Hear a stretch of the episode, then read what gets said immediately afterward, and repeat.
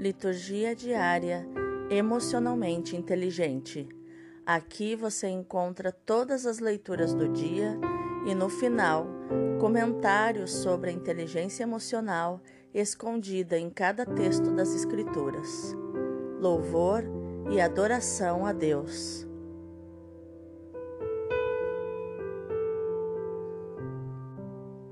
Hoje é quarta-feira, dia 5 de maio de 2021, quinta semana da Páscoa. A leitura de hoje é Atos 15, do 1 ao 6. Naqueles dias, chegaram alguns da Judéia e ensinavam aos irmãos de Antioquia, dizendo: Vós não podereis salvar-vos se não fordes circuncidados, como ordena a lei de Moisés. Isto provocou muita confusão e houve uma grande discussão de Paulo e Barnabé com eles. Finalmente, decidiram que Paulo, Barnabé e alguns outros fossem a Jerusalém para tratar dessa questão com os apóstolos e os anciãos. Depois de terem sido acompanhados pela comunidade, Paulo e Barnabé atravessaram a Fenícia e a Samaria.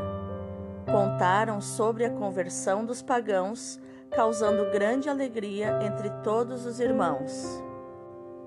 Chegando a Jerusalém, foram recebidos pelos apóstolos e os anciãos e narraram as maravilhas que Deus tinha realizado por meio deles.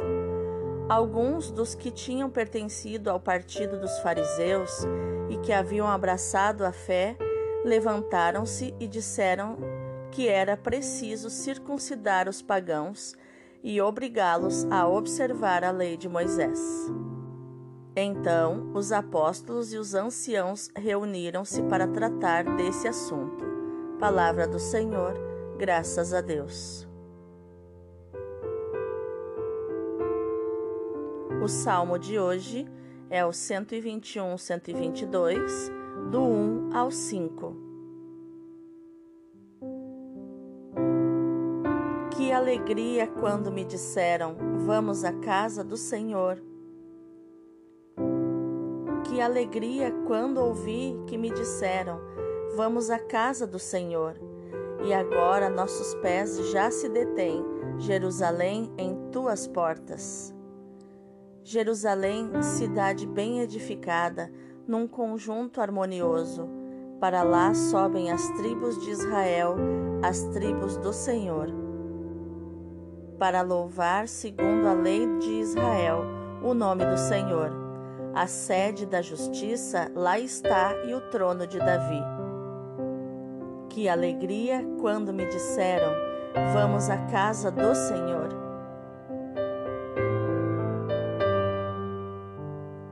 O evangelho de hoje é João 15, do 1 ao 8.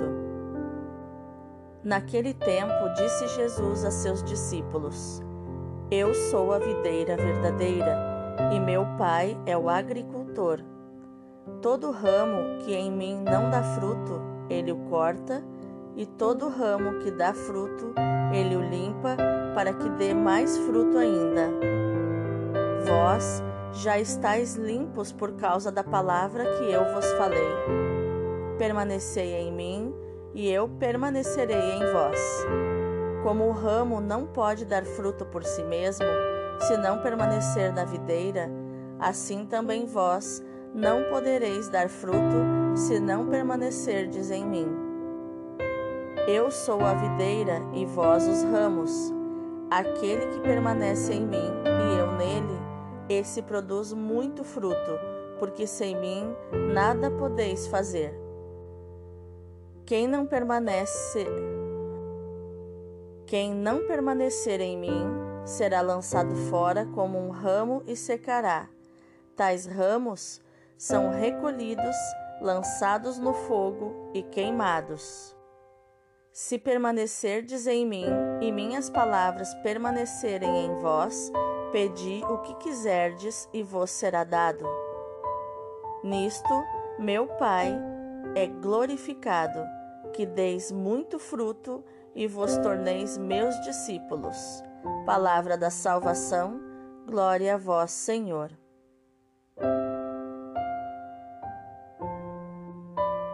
Então, quais os ensinamentos de inteligência emocional estão escondidos nos textos de hoje? Leitura de hoje nos mostra uma confusão causada pelos cristãos que antes eram judeus e que queriam impor as, as leis do judaísmo, que era da circuncisão, aos novos cristãos que eram de origem grega. O legalismo deles e a falta de orientação por parte de Pedro, que era o líder dos apóstolos em Jerusalém, acabou se estendendo essa confusão, até que chegou aos ouvidos de Paulo, que era um líder mais enérgico. Paulo e seu amigo e companheiro José Barnabé então começaram a discutir com esses ex-judeus convertidos ao cristianismo, dizendo que não estava certo isso, não estava certo impor a lei de Moisés sobre os novos cristãos e circuncidá-los, até porque circuncidar adultos era um procedimento na época muito doloroso.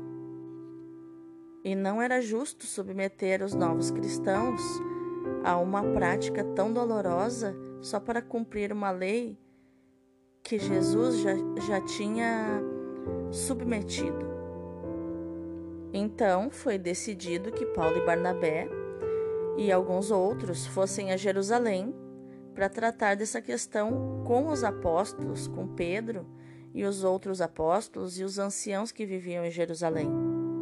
Antes de chegar a Jerusalém, eles fizeram uma parada na Fenícia e na Samaria e encontraram ali outros cristãos a quem eles contaram, né, da conversão dos pagãos e as maravilhas que estavam acontecendo que pessoas que nunca tinham ouvido falar de Jesus Cristo e muito menos do judaísmo estavam se convertendo a Jesus, estavam aceitando Jesus como seu Salvador, recebendo o batismo, e todos ficaram muito alegres com as notícias.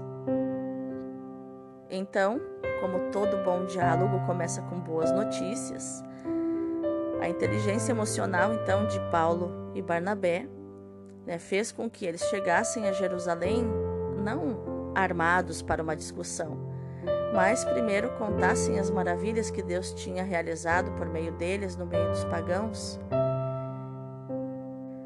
E enquanto eles contavam tudo isso, alguns ex-fariseus, né, ex-judeus, que haviam abraçado a fé, levantaram-se e disseram que era preciso circuncidar esses pagãos né, para observar a lei de Moisés. Então a lei estava muito enraizada no coração deles ainda. Foi então que aqui eles começaram uma reunião para tratar desse assunto. E é quando se chocam as personalidades de Pedro, líder dos apóstolos em Jerusalém, e Paulo, que era esse grande, foi esse grande pregador da palavra, missionário, as duas, os dois são duas colunas da igreja. E tinham personalidades totalmente diferentes. Pedro, com temperamento mais sanguíneo, gostava de agradar a, aos outros, as pessoas, a igreja, tratava todos com muito carinho, mas às vezes não se posicionava corretamente, fazendo com que as pessoas tomassem conta. E Paulo, mais enérgico, mais colérico, impunha mais respeito. E essa reunião foi uma das reuniões determinantes para que não se impusesse a circuncisão sobre os pagãos e não se impusesse mais nenhum outro costume dos judeus, porque Jesus havia submetido a lei, como Paulo vai falar nas suas cartas, que Jesus, com a sua ressurreição, exterminou a lei.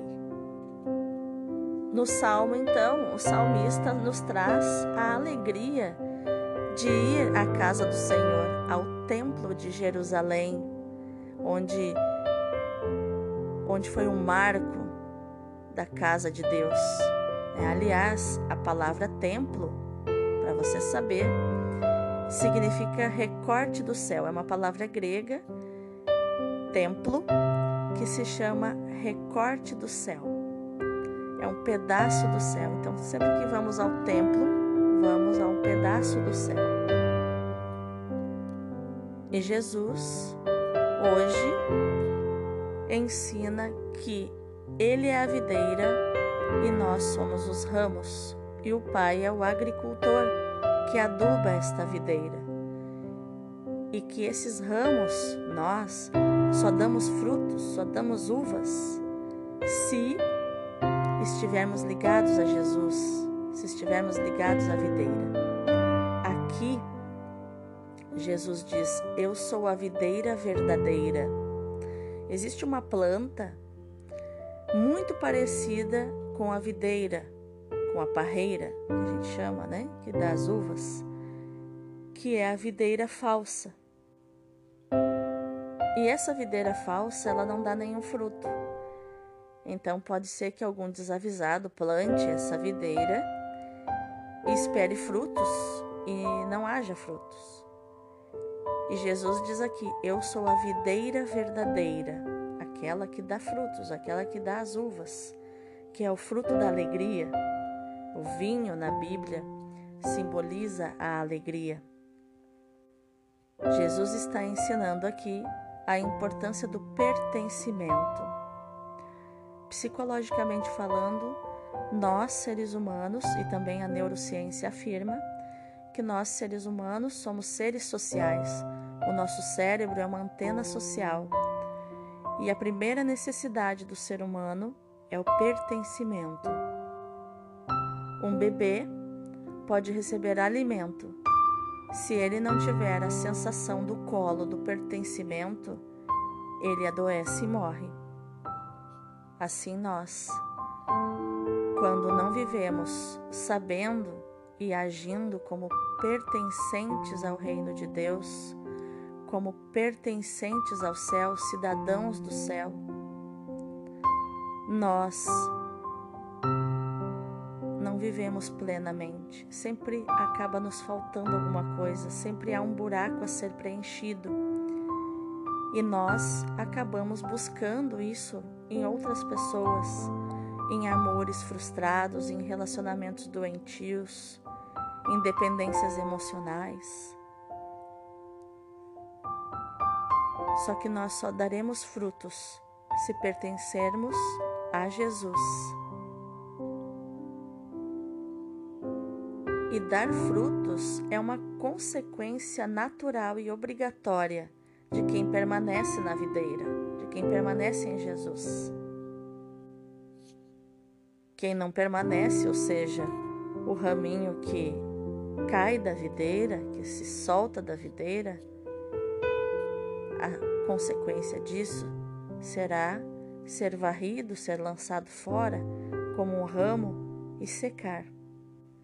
E esses ramos são recolhidos e lançados no fogo e queimados, e virão cinzas. Quando nós permanecemos em Jesus, nós nos tornamos pessoas de oração, nós nos tornamos resposta de oração para os irmãos, aqueles que estão virando cinzas,